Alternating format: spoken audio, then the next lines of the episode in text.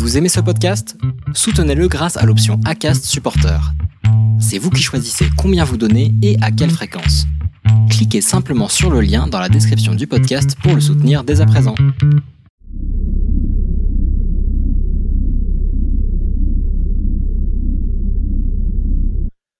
Bonjour, bienvenue dans Purpose Info, le podcast de la raison d'être. Pour la première édition, nous avons réuni un chercheur en management et un économiste qui ont l'un et l'autre été inspirés ces derniers temps par le thème de la raison d'être des entreprises. Nous nous réjouissons donc de les interroger sur ce thème passionnant. Pour situer un peu le débat, commençons par rappeler que la notion a été proposée dans un rapport par Nicole Nota et Jean-Dominique Sénard en 2018. Une proposition reprise ensuite dans la loi Pacte par le ministre de l'économie et des finances Bruno Le Maire l'année suivante en 2019 et qui est donc aujourd'hui une réalité. Toute entreprise peut, inscrire dans ses statuts une raison d'être et lorsqu'elle le souhaite, devenir une société à mission. Entrons maintenant dans le vif du sujet. Premier podcast euh, débat, deux intervenants qui s'expriment euh, assez régulièrement dans les médias euh, sur le thème de la raison d'être. Le premier, Bertrand Varliorg, est universitaire. Il est professeur en stratégie et gouvernance des entreprises à l'IAE Clermont-Auvergne et auteur d'un ouvrage publié aux presses universitaires Blaise Pascal intitulé La raison d'être de l'entreprise. Le second, Jean-Charles Simon, est économiste et préside Station, un cabinet proposant une solution globale de statistiques publiques en ligne ainsi que des outils de visualisation. La dernière tribune de M. Simon postule que la seule raison d'être de l'entreprise est de maximiser sa valeur. Bienvenue donc à vous deux. Merci d'avoir accepté euh, cette rencontre qui, j'espère, sera passionnante pour tout le monde. Donc, pour planter le décor sur vos conceptions respectives du sujet, je propose de commencer d'entrer dans le débat sous un angle plutôt philosophique. Est-ce que vous pourriez commencer par me donner l'un après l'autre les raisons pour les entreprises, pour lesquelles les entreprises ont vocation ou non à poursuivre des missions d'intérêt général au-delà du cadre défini par la loi? Si vous voulez commencer, euh, Monsieur Simon, s'il vous plaît. Merci. Euh, bon, enfin, dit comme ça, évidemment, euh, toute entreprise peut poursuivre des missions d'intérêt général euh, au quotidien. C'est évidemment le cas et c'est pas, je crois, vraiment en fait le sujet. Le sujet, c'est plutôt la, la, conflictualité potentielle entre différents objectifs et entre différents buts à atteindre et notamment parce que c'est là-dessus que se construit beaucoup le, sujet, et, notamment par les promoteurs de la raison d'être, c'est-à-dire le fait que le profit et ce que j'ai appelé effectivement la, maximisation de la valeur, qui est plus qui me semble plus exact et plus approprié que le profit, euh, parce que le profit à court terme peut évidemment ne pas être du tout l'objectif, y compris quand on cherche à maximiser sa valeur de long terme.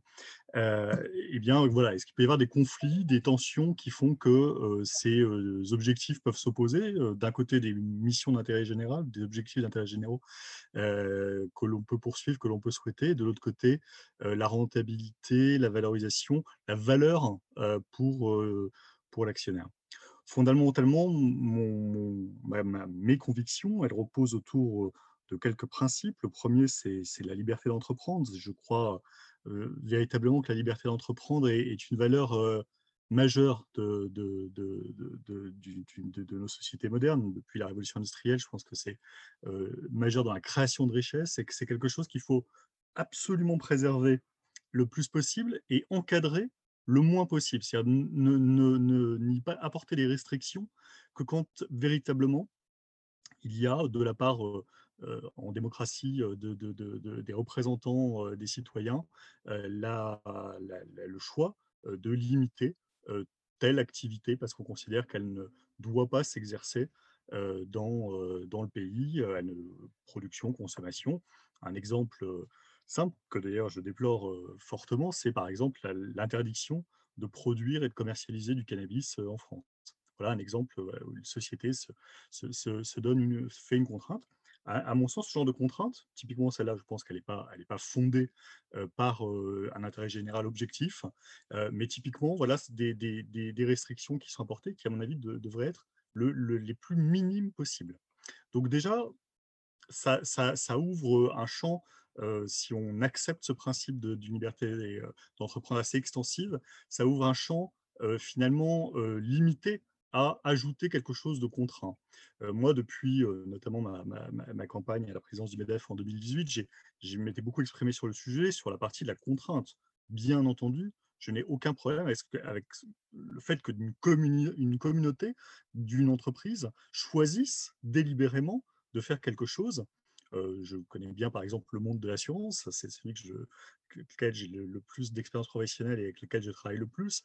il y a dans le monde de l'assurance des structures qui ne sont pas des structures à but lucratif. Elles ont un autre objet. Elles cherchent à prévenir et couvrir des risques d'une certaine façon, mais elles n'ont pas de valorisation pour d'actionnaires parce que déjà elles n'en ont pas s'agissant des, des, formes mutualistes. donc on a on a d'abord ce premier sujet, la, liberté d'entreprendre. Est-ce qu'on peut y apporter une restriction telle que finalement on a pu le vouloir dans la loi Pacte avec la, modification de la rédaction du Code civil sur l'objet social et, est-ce qu'on peut aller plus loin? Parce que donc il y a évidemment des promoteurs pour aller plus loin sur le sujet. Il y a d'ailleurs aujourd'hui un très grand mouvement pour s'opposer à ce que moi je défends, et je le, ressens évidemment très, très clairement, hein, j'en suis tout à fait conscient. Il y a notamment chez les activistes d'extrême gauche, chez les activistes écologistes, la, la, cible est vraiment justement cette liberté d'entreprendre qui est de valeur constitutionnelle dans le droit français et qu'ils veulent restreindre justement. C'est un lobbying majeur qu'ils mènent aujourd'hui contre cette, contre cette, cette liberté reconnu aujourd'hui dans le, dans le corpus constitutionnel français. La, deuxième chose, c'est le, le, droit de décision des actionnaires. si donc là je rentre dans la forme de, la, forme sociale de la société d'associés ou société par action, dans les deux cas, en fait, ma conviction profonde, c'est que là aussi, il faut leur laisser, dans les limites du droit, hein, évidemment, dans les limites du droit, il faut leur laisser la plus grande marge de manœuvre possible. C'est-à-dire qu'il ne faut restreindre leur capacité de décision qu'à minima, et là encore pour quelque chose qui correspond à une disposition qui va protéger tel ou tel autre intervenant ou contrepartie. Donc, bien entendu, une entreprise, elle peut être amenée, il y a des tonnes de cas déjà qui existent dans ce sens-là, à, supporter les, externalités négatives de, ces actions.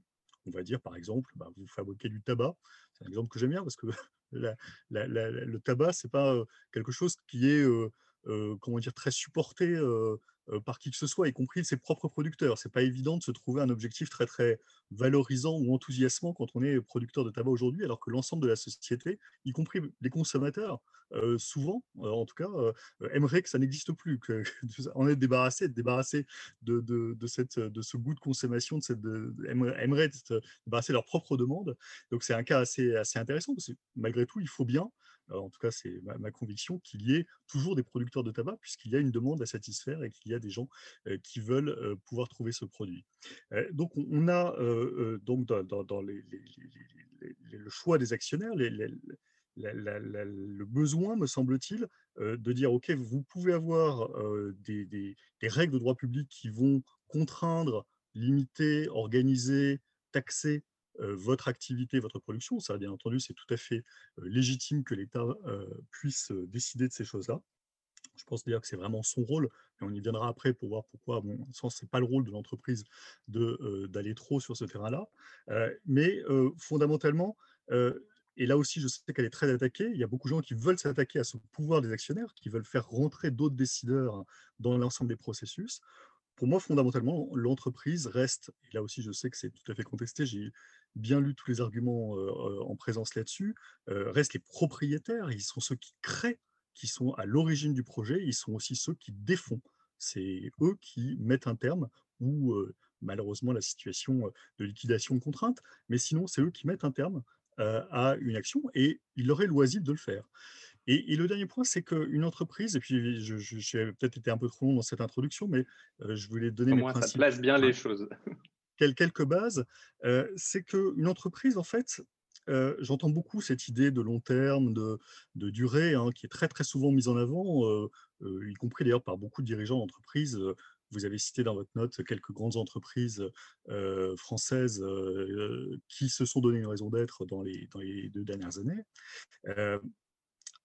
beaucoup insistent sur cette notion de durée c'est très compréhensible et, ça leur est totalement loisible d'avoir ça. Mais il y a des entreprises qui ne sont pas là pour durer.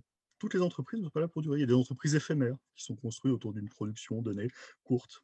Dans le secteur, à nouveau, je reviens au secteur que je connais bien, l'assurance, il y a beaucoup d'entreprises qu'on appelle des entreprises de run-off, en fait, qui, ont une durée de vie limitée et, presque connue, puisque l'idée, c'est de faire s'éteindre un portefeuille de, contrats que l'on gère et c'est leur objet d'exister pour cette durée limitée. Donc il y a tout un tas de cas et en fait c'est cette très très grande diversité que moi je souhaiterais que le législateur encadre le moins possible. Il qu'il donne des outils, des possibilités comme la Bicorp américaine ou d'autres. Est-ce que l'entreprise à mission sert bien l'objet qu'il y ait toutes ces possibilités qui soient données. Encore une fois, je pense que la France, elle, a, elle est, déjà très largement euh, connaisseuse de ces choses-là avec l'ESS, avec des formes mutualistes, coopératives, des, des, des, gens qui ne, qui ne, sont pas dans des formes classiques d'entreprise orientées autour de la, de la création de valeur. Je, je souhaite créer vraiment profondément en fait qu'on ait des possibilités mais le moins de contraintes possible. Et c'est la tendance vers la contrainte que le, la loi Pacte, évidemment d'autres tentatives précédentes, évidemment donc à l'origine de la loi Pacte, le rapport Nota-Sénard, deux courants d'ailleurs très intéressants, hein, Madame Nota, qui j'ai débattu longuement et plusieurs fois, Monsieur Sénard, deux courants de pensée, le catholicisme social, l'histoire de la CFDT, le courant cédétiste, qui sont tous les deux très soucieux d'encadrement de, de l'entreprise, de, lui mettre des bornes, de lui mettre des, contraintes souvent. Et eh bien, c'est ça que je critique profondément et qui me semble dommageable en fait par rapport à l'extraordinaire profusion que permet le cadre de l'économie de marché dans, dans beaucoup de pays, dans certains pays un peu plus qu'en France, et c'est celui que j'appelle de mes voeux. Eh ben, je vous remercie. Je pense que ça a le mérite d'être clair et de bien lancer les choses. Monsieur Valiorg, si vous voulez enchaîner sur votre, euh, votre conception des choses par rapport à tout ça, en remettant le micro. Voilà, je remets, je remets mon micro qu'effectivement j'avais coupé. Alors, euh, moi, je veux d'abord euh, revenir sur, Clarence, sur la manière dont vous formulez la question, parce que la manière dont elle elle, est formulée. D'ailleurs, je vous remercie de la, de la formuler de cette manière parce que euh, euh, euh, c'est précisément ce qui est à l'origine d'un malentendu dans beaucoup de débats et de, de prises de position qu'il peut y avoir aujourd'hui autour de la loi Pacte et en particulier de la notion de, de raison d'être. Il, il n'a jamais été dit et il n'a jamais été défendu que l'entreprise, dans le cadre donc de, de, toute cette réforme, de, de, cette, de ce corpus de réforme, que l'entreprise devait avoir des missions d'intérêt général. Personne n'a jamais dit que l'on considérait l'entreprise comme un quasi-service public ou que l'on devait faire de l'entreprise des ONG. C'est pas ça qui est en jeu dans, dans le débat. Euh, euh, et, et, la, réforme qui, qui, qui, s'est mise en place, c'est pas de, de, pousser les entreprises à poursuivre des missions d'intérêt général dont chacun aurait énormément de difficultés à définir ce qu'est euh, l'intérêt général. L'enjeu, il est à un, autre niveau qui consiste à dire que euh, le fonctionnement de l'entreprise doit être orienté et doit être mis au service euh, de grands défis sociétaux, environnementaux qui traversent nos sociétés contemporaines. Et, ça vient en contrepoint à un, projet, à certains projets, et d'ailleurs, vous avez finalement rarement des dirigeants qui expriment les choses comme cela, des dirigeants qui vont dire euh, mon objectif est la maximisation de la valeur actionnariale. Donc le, le, contre, si vous voulez, la, loi Pacte et, les réformes, elles, établissent un contrepoint par rapport à un discours euh, dominant et qui vient pas forcément de des chefs d'entreprise, qui consisterait à dire que l'objectif et la raison d'être est la maximisation du profit. Et la réponse qui est faite, c'est de dire non, l'objectif de l'entreprise n'est pas la maximisation du profit. La raison d'être de l'entreprise est de participer aux différents euh, défis sociétaux, environnementaux auxquels la société de ce début de les sociétés et les économies de marché de ce début du 21e siècle sont confrontées. Donc, vous voyez, entre dire euh, que c'est à la fois servir, servir l'intérêt général, et dans ce cas-là, on se dit, mais il n'y a plus d'entreprises, c'est des, des quasi-services publics ou c'est des, des, ONG, tous ces gens-là n'ont absolument rien compris à ce qu'est et, et, à ce, à, à à ce, qu'est la nature d'une entreprise. Non, c'est de dire que les entreprises ont par essence un projet économique et que si ce projet économique, mais je pense qu'on reviendra sur ces questions de projet économique et de profit, s'il n'y a pas de projet économique, l'entreprise ne peut pas survivre, ne peut pas perdurer.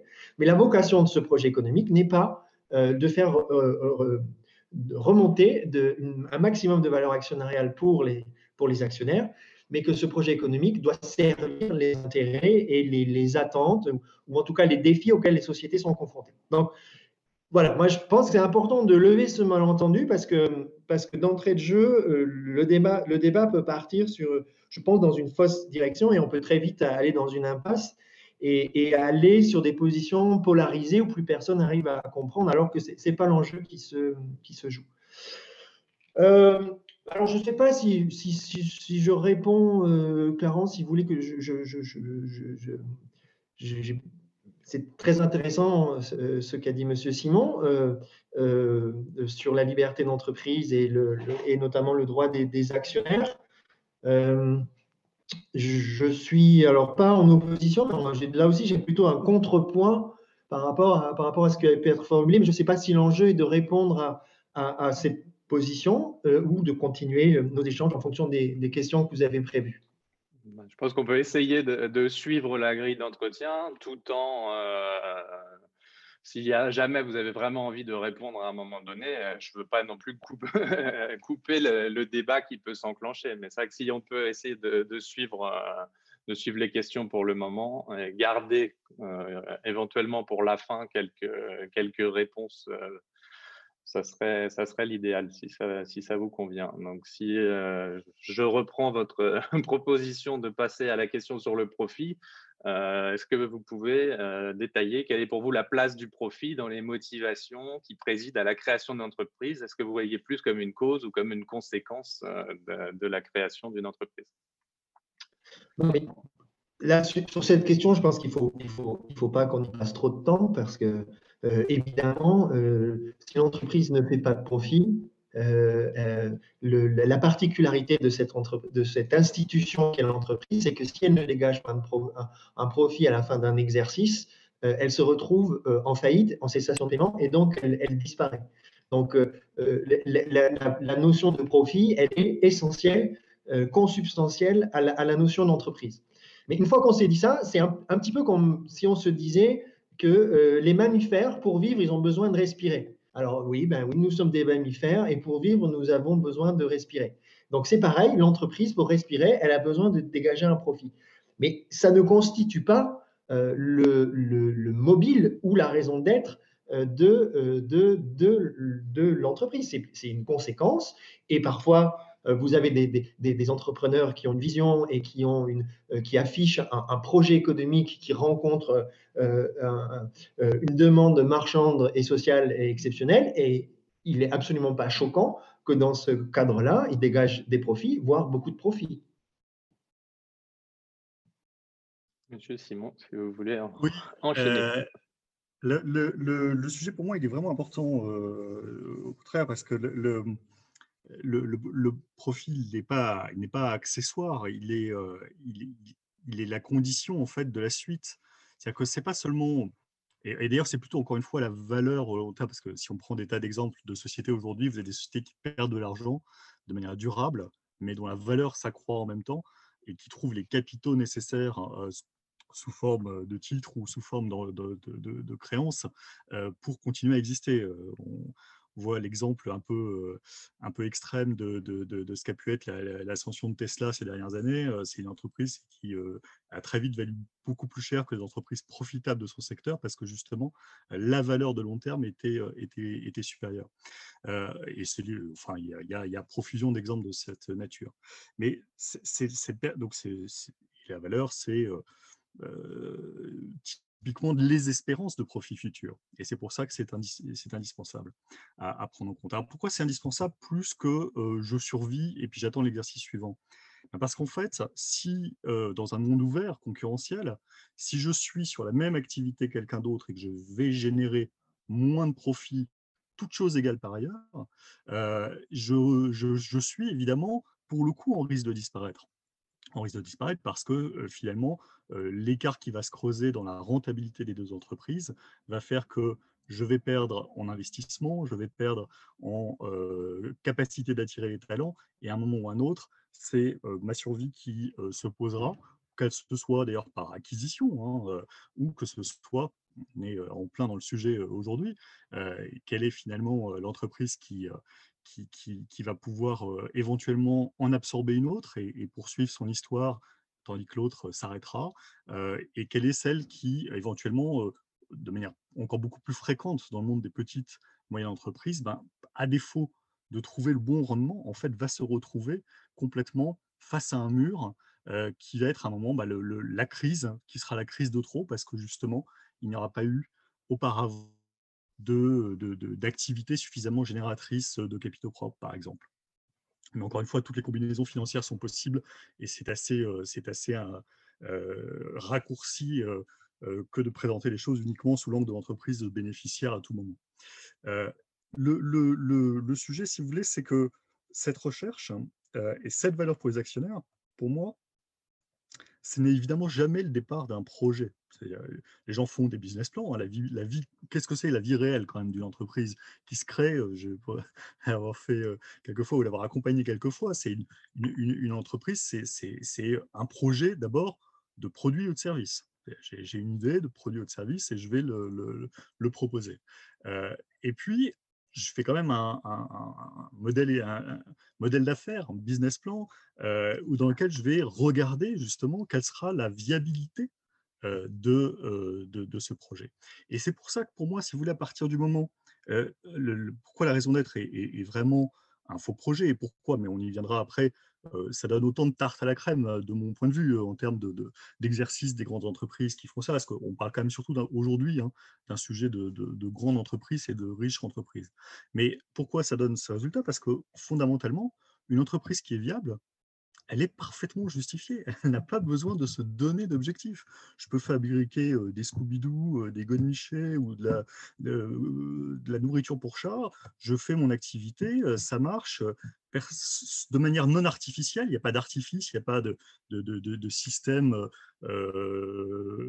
vicieux qui aurait été créé en termes de subventions ou d'autres ou de, de, prévarication qui ferait que mon, mon, mon activité n'est pas durable. Non, non, elle est durable, elle est viable elle a pleinement sa raison d'être. Et même, ça ma, ma, conviction profonde, ce qu'elle peut faire de mieux pour la société, cette entreprise, c'est justement de dégager de la valeur, de créer de la valeur.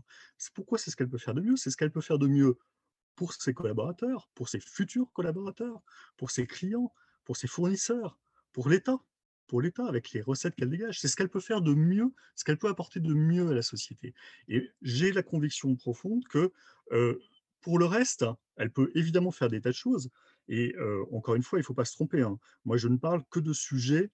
Je n'ai un problème, et on va dire que quand il s'agit d'un arbitrage difficile entre un arbitrage qui donnerait des solutions difficiles, en fait, où je dirais je fais ça et ça amoindrit ma création de valeur. C'est là où j'estime que souvent les dirigeants dont on parle à la tête des sociétés dans le SBF 120 ou autres sont des, gens qui sont un peu en conflit d'intérêt parce que ces gens-là ne sont pas les propriétaires de l'entreprise. Ils peuvent même avoir un intérêt qui peut parfois s'opposer à celui qui être désaligné de celui des propriétaires de l'entreprise. Et donc, c'est euh, là où je, je, pense qu'il peut y avoir des frictions et des, des, complications, voire parfois des stratégies qui sont des stratégies de défense d'une direction générale par rapport à l'intérêt des actionnaires. C'est ça qui me semble euh, vraiment un sujet délicat à aborder, mais encore une fois, la meilleure des choses que peut faire l'entreprise, c'est ça, quelle est par ailleurs une fondation, qu'elle consacre de l'argent à différents objectifs, ça peut tout à fait aller dans le sens de son marketing, de l'attractivité qu'elle a pour ses collaborateurs, de l'attractivité qu'elle a pour ses fournisseurs, de la pérennité qu'elle semble donner, de ses relations avec les pouvoirs publics, de ses, évidemment de son image auprès des consommateurs. Tout ça peut avoir du sens, hein, mais justement, ça a du sens quand ça va vers la création de valeur. C'est quand ça va vers, quand ça la contrarie, qui est à mon avis le sujet.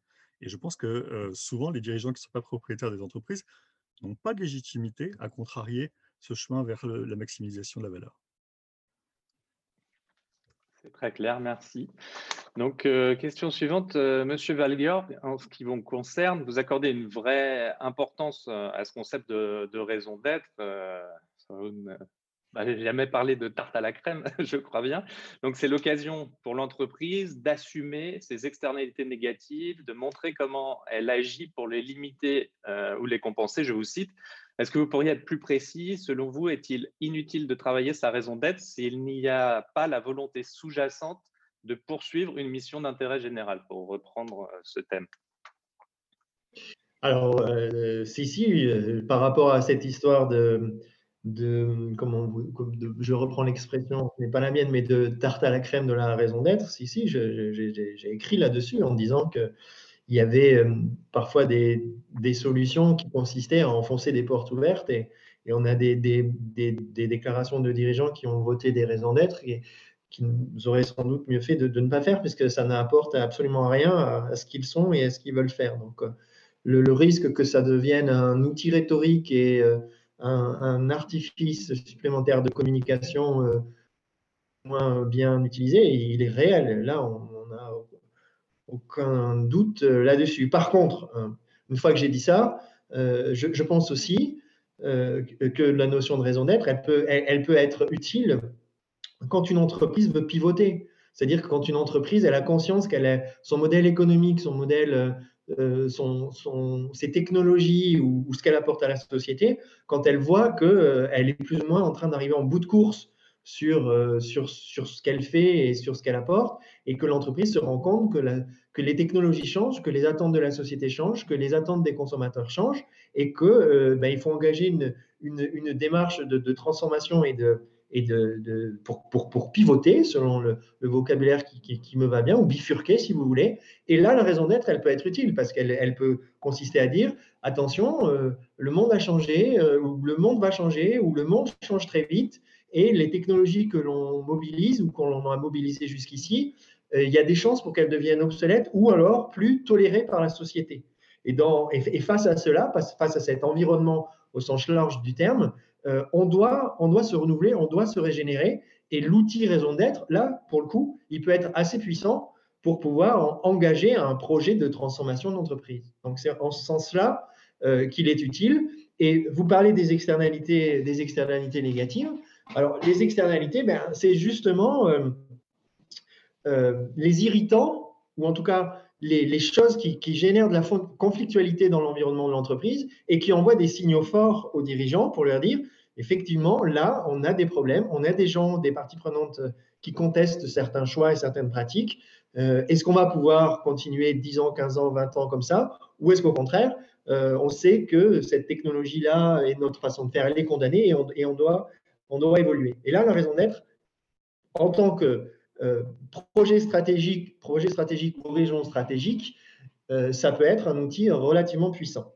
Donc, si je résume, on peut en faire un outil de marketing euh, complètement dévoyé. Et dans ce cas-là, on perd tous notre temps et, et, c'est assez inquiétant. Soit on peut en faire un outil stratégique pour bifurquer et pivoter. Et là, la raison d'être a toute son utilité et, sa valeur ajoutée. Merci, merci beaucoup. Euh, on saisit bien vos, visions, c'est vraiment intéressant. Donc, Monsieur Simon, vous critiquez la course sans fin à la vertu, je vous cite, à laquelle se sont engagées les entreprises aujourd'hui. Est-ce que vous pourriez nous en dire plus? Est-ce qu'on ne peut pas imaginer qu'on puisse réconcilier euh, profit et vertu, selon vous? Ou y a-t-il aussi, en réaction au discours parfois très démagogique de certaines entreprises, une certaine volonté de provocation de votre part derrière ces propos? Alors effectivement, je pensais à quelques entreprises, mais je crois que d'ailleurs, là-dessus, on n'est pas forcément très éloigné, c'est-à-dire qui, font, qui ont vraiment une stratégie euh, marketing assumé de, de, de, de positionnement vertueux. C'est-à-dire qu'en fait, ils veulent considérer et veulent montrer à leurs clients d'abord. Hein. C'est pour ça que pour moi, ça relève beaucoup du marketing euh, pour beaucoup de ces opérations-là. Je pense notamment à une grande entreprise française de l'agroalimentaire euh, qui a très clairement, depuis toujours, hein, depuis près de 50 ans déjà, cette volonté de se montrer différente et donc de, faire comprendre à ses clients qu'elle a des objectifs différents. Mais ça existe aussi dans la grande distribution, ça, et, qu'elle a plus de vertus. Étant plus vertueuse, pour reprendre l'expression citée sur les attentes de la société, elle y répond mieux puisqu'elle le proclame et elle essaie je pense de manière pour le coup tout à fait, euh, comment dire, euh, sincère. Elle essaie de mettre ses actes en, coordination avec cet objectif qui me semble, si vous voulez, le, évidemment, euh, moi, j'ai pas. Enfin, si on, part euh, en amont deux secondes sur la vertu, le profit, pour moi, encore une fois, est tout à fait vertueux. N'a pas de, donc, je pas de, problème de, conflit. Ce qui, encore une fois, peut, me, poser problème, c'est que, en fait, dans cet exercice qui est cité, s'il s'agit de faire de la, de la stratégie, je pense qu'honnêtement, plein de gens en ont déjà fait avant que le concept existe. Des grandes entreprises comme 3M, Nokia, dans leur vie, ont changé, pour prendre ces exemples qui sont très connus, hein, ont changé totalement de métier, mais totalement, à des époques parfois lointaines, parfois plusieurs fois dans leur existence. je crois que 3M, ça doit avoir, ça doit avoir plus d'un siècle, facilement.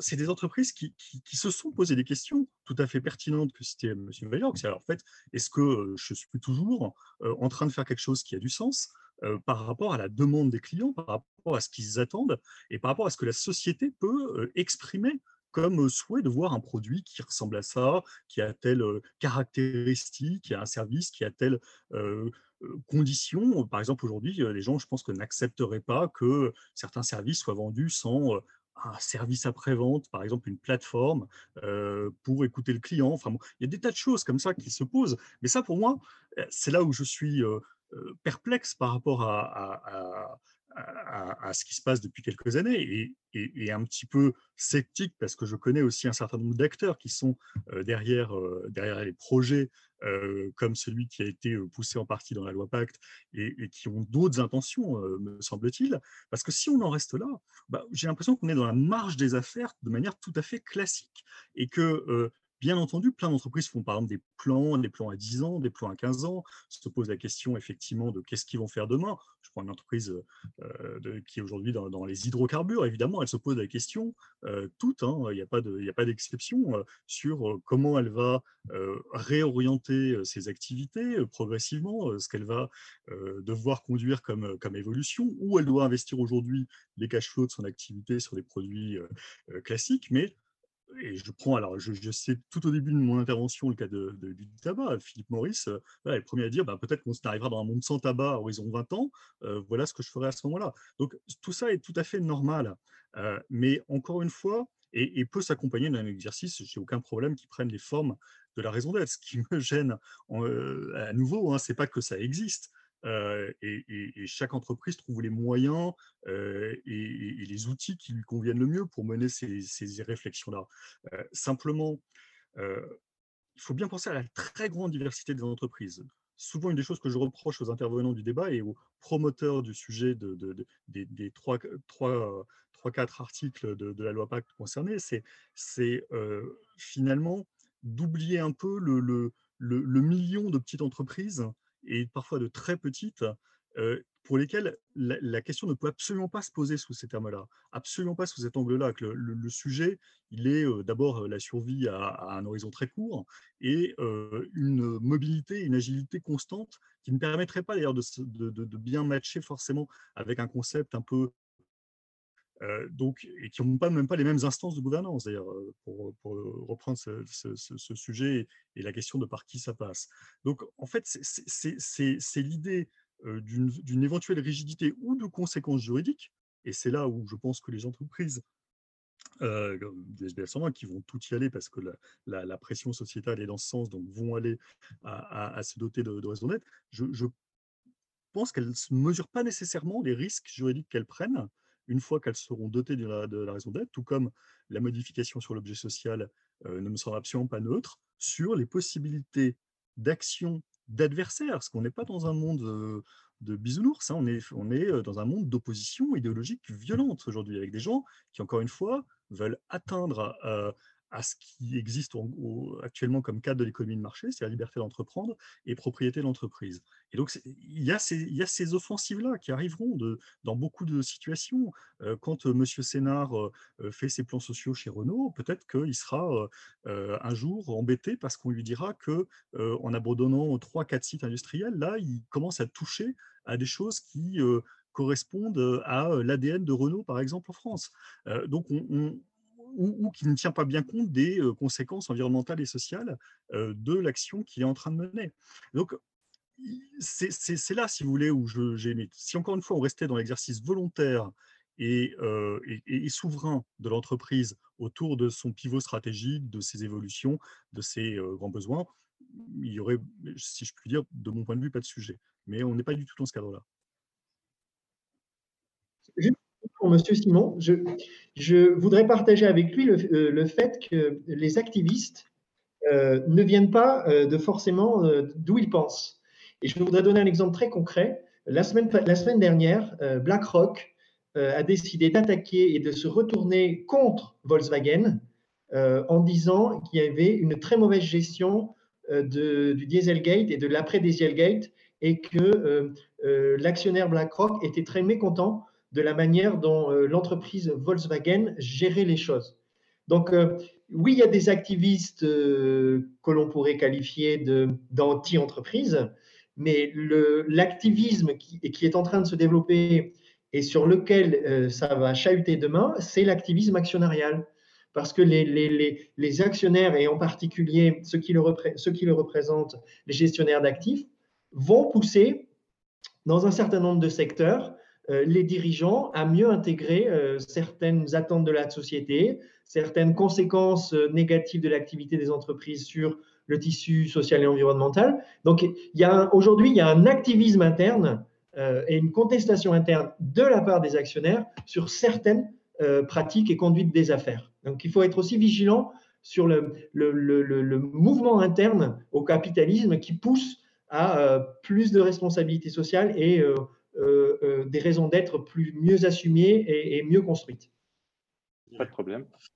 Euh, suis...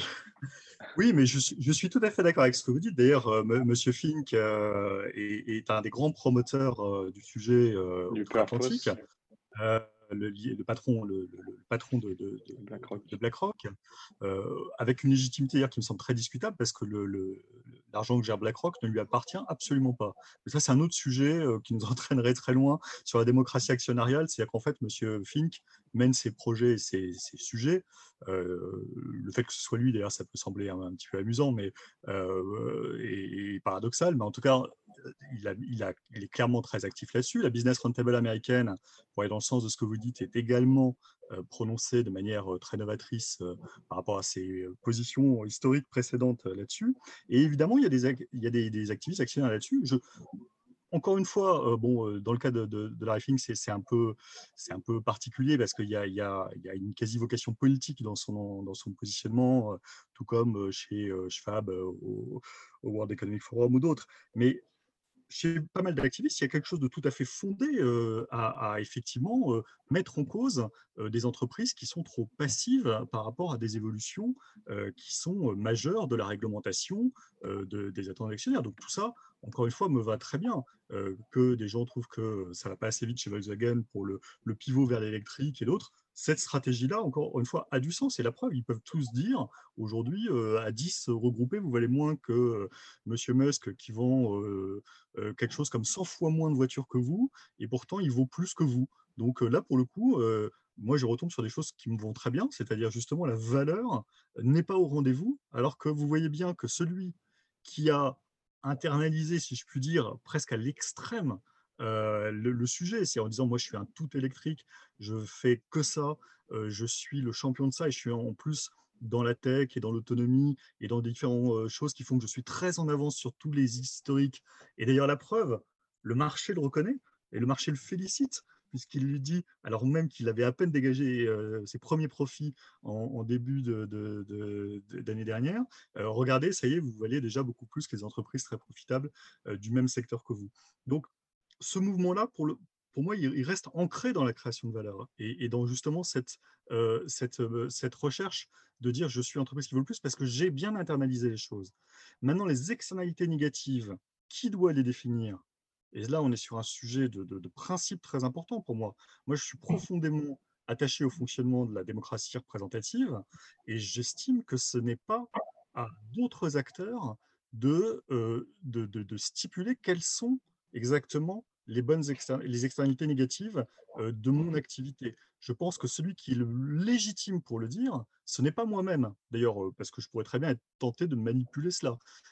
c'est finalement dans le Dieselgate, on y est un petit peu. ce que celui qui doit le dire, c'est un acteur qui est la représentation démocratique de la société, qui a l'autorité pour ça, qui est investi de ce pouvoir-là, et qui va me dire, bah, monsieur, votre activité, parce qu'elle est polluante, parce qu'elle elle crée tel effet négatif dans la société, on va l'encadrer ou la réduire ou l'interdire ou la taxer. et ça, on va le définir de telle ou telle façon. Ça, si vous voulez, ça me semble légitime. Et, il y a eu ce débat-là, par exemple, sur les certificats carbone. Les certificats carbone, ça me semble une très très bonne idée d'aborder le sujet, mais encore une fois, ce serait évidemment un autre débat, d'aborder le sujet de la pollution par, par, rejet de dioxyde de carbone. eh bien, ce sujet-là, je pense qu'il devrait être, être traité par des plateformes totalement publiques et sur un marché mondial encadré par les pouvoirs publics mondiaux. Et, je ne crois pas que ce soit aux entreprises de dire, ben, regardez, je suis allé replanter 2000 arbres ou 2 millions d'arbres, et donc ça, ça, ça va, j'ai fait ce qu'il ce qu'il fallait.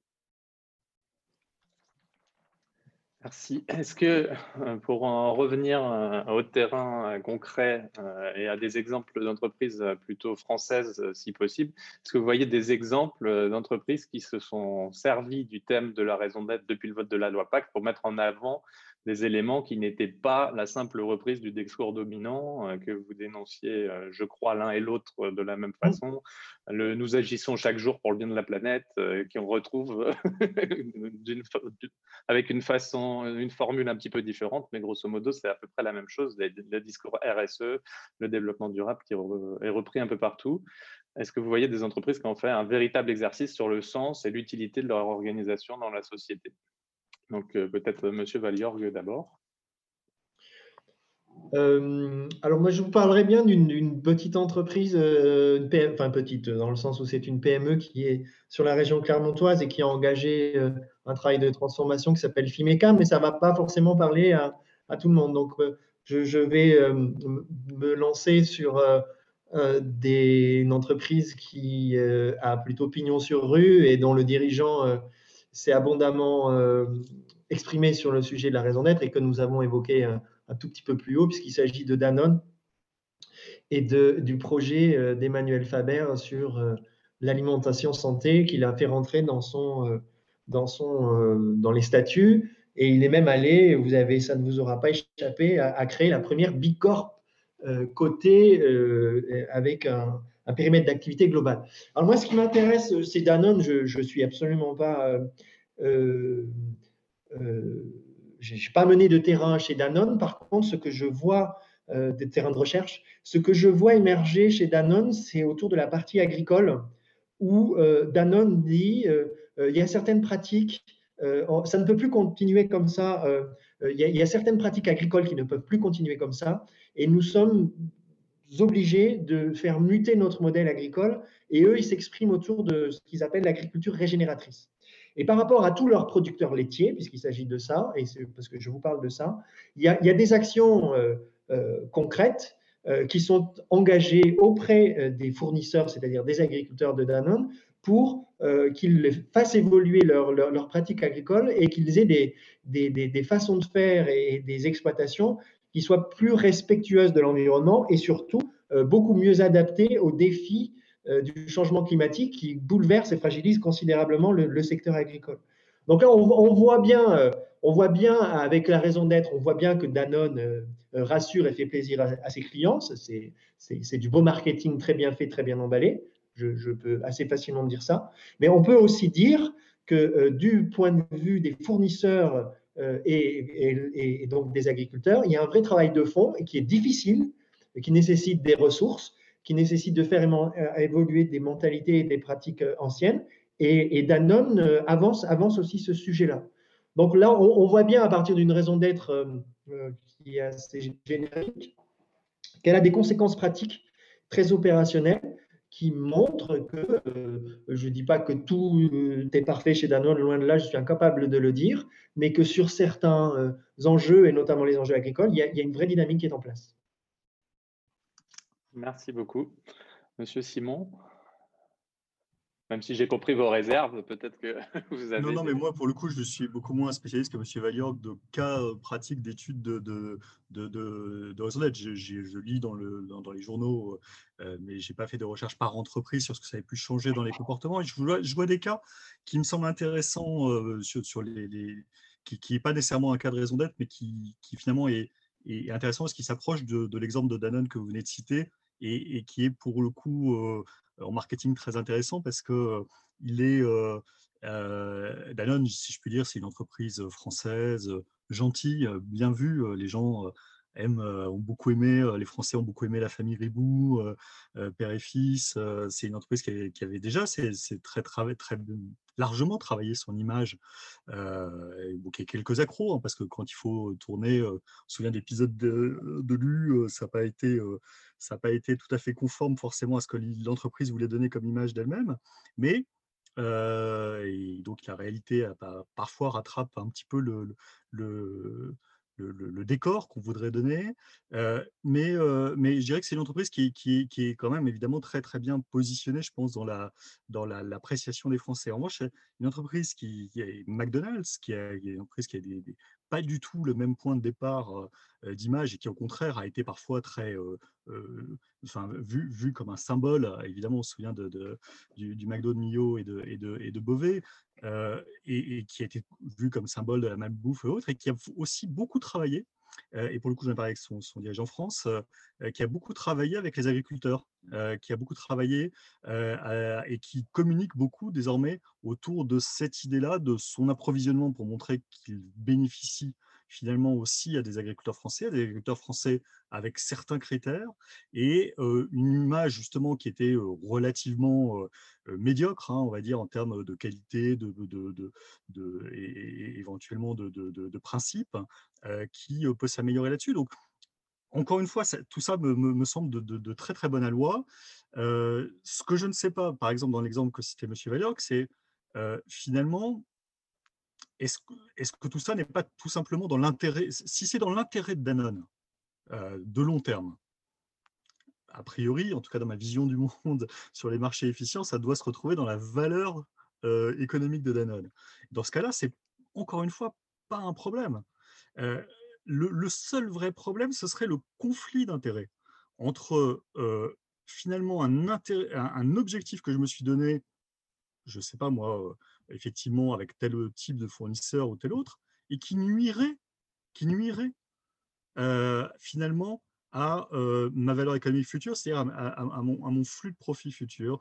et, ça, c'est là où j'estime que si ce conflit venait à la connaissance d'un dirigeant, je ne vois pas tellement la légitimité, encore une fois, d'aller détruire de la valeur pour quelque chose qui serait un engagement externe à, la vie interne de l'entreprise.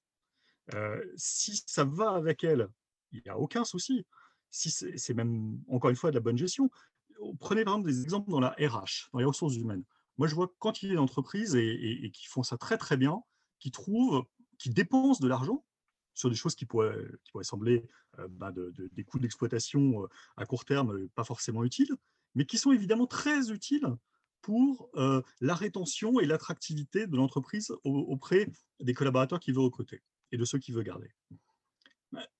encore une fois, ça, ça me semble être parfaitement de la bonne gestion. C'est bien pensé, c'est réfléchi, et ça a du sens parce que finalement, ça rejoint les intérêts de toutes les parties. Le sujet, ce serait la confrontation des intérêts des parties. Et c'est là où il me semble que celui qui peut potentiellement intervenir là-dedans et qui a la légitimité et qui peut dire quelque chose qui va aller contre les intérêts des actionnaires, c'est plus l'État, parce que lui, il peut imposer quelque chose de nouveau par connaissance, par légitimité sur telle ou telle activité économique, qu'un dirigeant qui irait lui-même contre les intérêts de ses, de ses actionnaires. Et là où c'est d'autant plus problématique, c'est justement le cas des entreprises où ces dirigeants-là ne sont pas du tout les propriétaires, ne sont même pas parfois sont parfois les propriétaires tout à fait marginaux. Ils ont des actions bien sûr qui sont très élevées à titre absolu, mais à titre relatif, c'est tout, à fait mineur dans le capital de l'entreprise.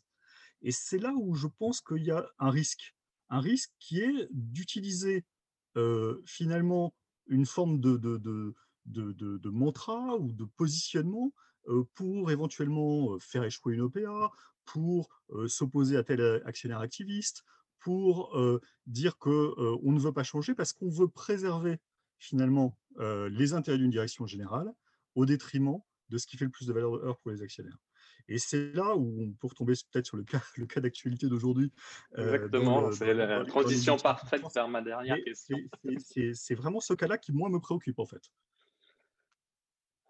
Donc oui, transition parfaite vers ma dernière question. Je vais rappeler euh, les, raisons d'être de Suez et de Veolia. Euh, donc pour Suez, la raison d'être euh, qui a été déterminée à l'issue d'un long processus et défendue par Bertrand Camus, c'est notre raison d'être et le reflet de notre vocation, façonner un environnement durable dès maintenant. Pour Veolia, Antoine Frérot expliquait, la raison d'être de Veolia est de contribuer au progrès humain en s'inscrivant résolument dans les objectifs du développement durable définis par l'ONU afin de parvenir à un avenir meilleur et plus durable pour tous. Dans le contexte actuel, euh, ces deux champions français euh, mondiaux qui sont au cœur de l'actualité, euh, j'aurais bien aimé avoir vos points de vue respectifs sur leurs raisons d'être telles qu'ils les ont formulées et sur l'impact éventuel de celles-ci sur l'OPA en cours, vu que Suez a émis cette hypothèse que, en fonction de sa raison d'être, euh, de toute façon, elle ne pouvait pas euh, se rapprocher de Veolia. Donc peut-être M. Veljorg, pour commencer. Euh, donc là, on se lance sur un sujet polémique, complexe. Qu'est-ce qu'on peut dire des raisons d'être? Bon, ben, les raisons d'être, elles sont un petit peu ce que vous avez souligné un peu plus haut, c'est-à-dire que on est gentil et on va sauver la planète, euh, ne vous inquiétez pas, on fait du bon boulot.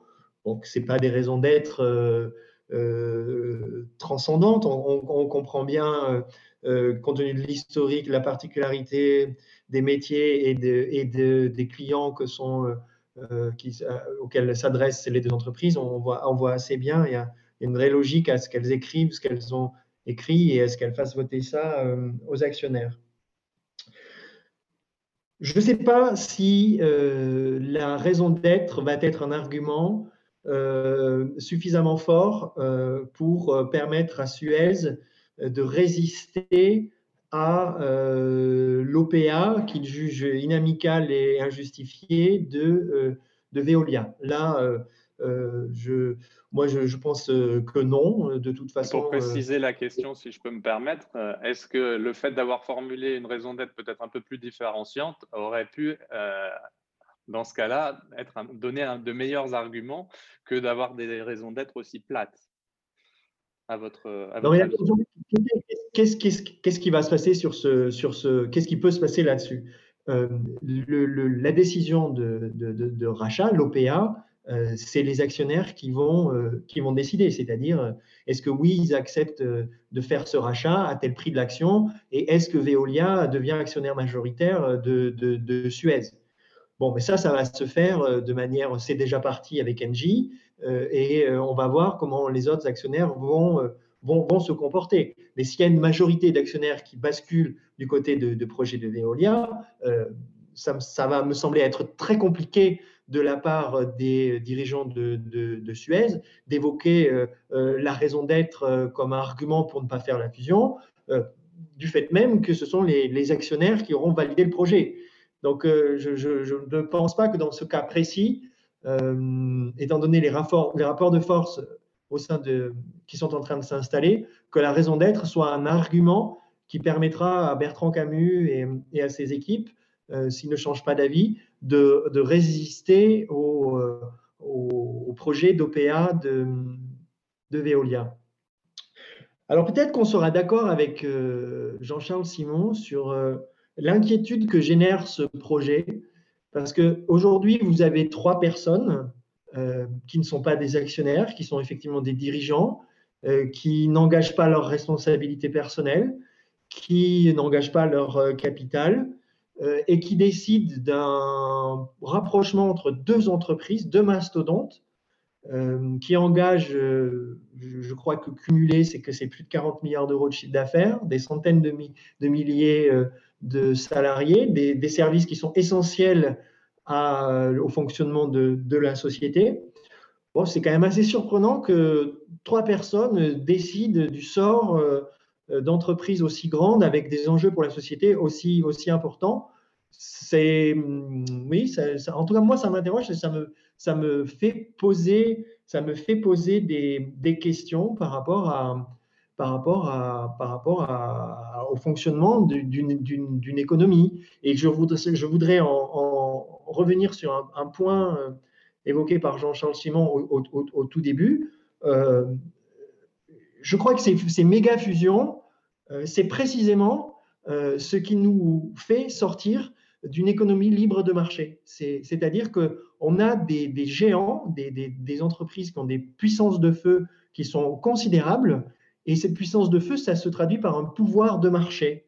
C'est-à-dire elles sont en capacité d'imposer des tarifs à des clients, elles sont en capacité d'imposer des tarifs à des fournisseurs, et ça c'est inquiétant parce que précisément dans le cadre d'une économie libre de marché, on est censé ne pas avoir d'acteurs dominants ou en tout cas en position de forte domination, comme ça va être le cas euh, si demain l'OPA, puisqu'il s'agit d'OPA et pas de fusion, elle, se met en place. Donc, euh, j'ai le même souci que Jean-Charles Simon sur euh, la, nécessité, l'importance, la vitalité de maintenir une économie libre de marché, mais c'est précisément ce type de fusion qui nous en éloigne et, crée de réelles difficultés.